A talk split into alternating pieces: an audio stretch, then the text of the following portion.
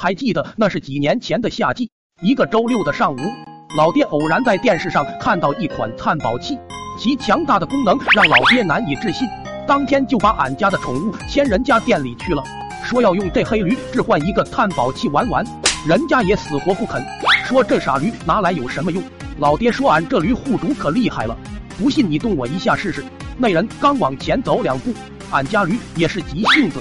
一下子就怒了，一个飞机差点把老爹干进土里。老爹又起身走过来，说还要再次表演黑驴护主。那人也是怕老爹死在店里，也是勉强同意了老爹的置换。老爹拿着探宝器一瘸一拐的回了家，当天挨了黑驴一脚。老爹也没有闲心再进山探宝了，回家倒头就休息了。直到第二天的清晨，老爹拿着探宝器就去往了山里。探宝器刚接触地面。就滴滴滴的响了起来，老爹也觉得这天意难违，拿起铲铲就挖了起来。这挖了老半天，啥也没见着。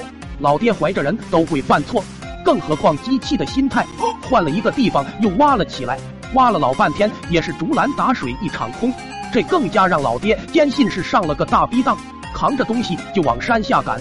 走到一半时，老爹看着地上一块吉祥，又试探性的扫了扫，结果。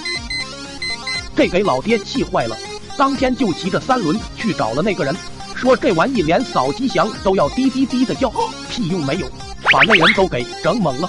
问老爹是不是开的通杀模式？老爹抬手看了看手中的探宝器，是啊，必须得通杀啊！用这模式，别说吉祥了，就你往驴腚上面一杵，那也会滴滴滴啊！你得打开上面的瓷器模式。老爹这才恍然大悟，拎着东西又往家里赶。在家的路上又见那熟悉的影子，老爹拿上家伙又扫了扫，这次确实没响，一下让老爹变得自信起来。隔天一早我就被外面的声音吵醒了，早饭俺都没吃就过来看了看，是村里来了俩人，说二大爷家墙角有啥宝藏之类的。本身二大爷就是一个盲人，只在一旁疯狂的点着头。当时我正琢磨有这好事咋老爹不在场呢，只听见高处传来两声口哨声。我抬头一看，老爹正招手向我打着招呼。老爹下来后就跟大家说，自己手上的探宝器可以识别下边有不有货，把那俩人都整慌了。心想还没来得及在墙角埋东西，只见老爹拿着东西就在墙角边扫了起来，探宝器也在滴滴作响。老爹望着大家伙说：“还特么真有货！”众人也都愣了。老爹又要求直接开挖就行了。二大爷在一旁极力反对，说：“今天除非从自己身上踏过来，否则谁敢动一下试试？”老爹看出了二大爷的顾虑，一赔三，你干不干？大伙动作都麻利点儿。